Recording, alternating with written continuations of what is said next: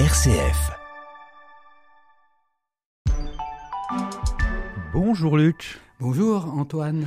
Les trottinettes électriques, qui font partie de la catégorie des engins de déplacement motorisés personnels ou EDPM, ont beaucoup de succès et leur vente explose en ce moment. Mais vous voulez nous parler du revers de la médaille, les accidents. En effet, les rapports et études sur les accidents dus à ce mode de transport se multiplient. Un accident mortel récent, route de Montpellier à Valence, nous l'a rappelé. L'Observatoire national interministériel de sécurité routière, l'ONICER, a étudié cette accidentologie. En juillet dernier, dix personnes ont été tuées. La mortalité a augmenté fortement ces douze derniers mois. Selon l'ONICER, ce sont en tout 41 personnes qui sont décédées depuis un an, soit une augmentation de 46% en un an.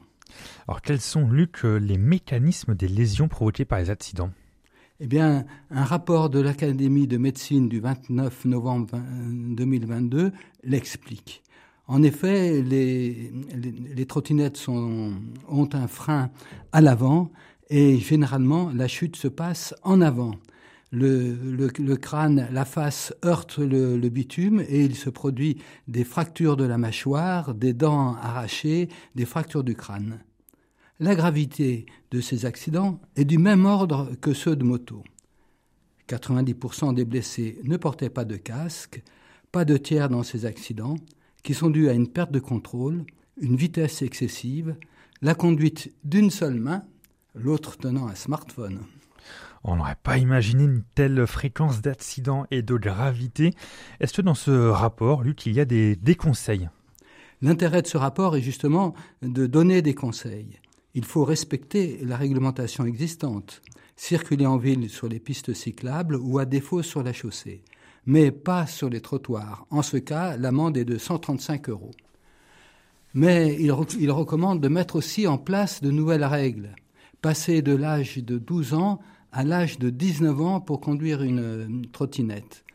Une formation obligatoire pour les mineurs avec la remise d'un certificat d'aptitude. Et enfin, l'obligation du port du casque et des gants. Et euh, Luc, si je veux moi aussi me lancer et avoir une trottinette électrique, comment bien la choisir? Ben le, le, plus simple est de consulter notre revue euh, Que choisir, qui fait beaucoup de, qui a publié beaucoup d'études sur ce sujet. Alors faites attention aux roues trop, trop petites et à la plateforme trop étroite. Je vous rappelle que la vitesse de ces trottinettes est limitée à 25 km/h. En cas de débridement du moteur, l'amende monte jusqu'à 1500 euros. Est-ce que, pour terminer, vous avez d'autres conseils à nous prodiguer, Luc? Bien, en terminant, s'assurer, assurer son, sa trottinette, porter casque et gants et être bien vu. Pour cela, porter un gilet réfléchissant. Ce conseil est d'ailleurs valable pour tous, surtout en hiver, quand la nuit tombe tôt et en milieu rural.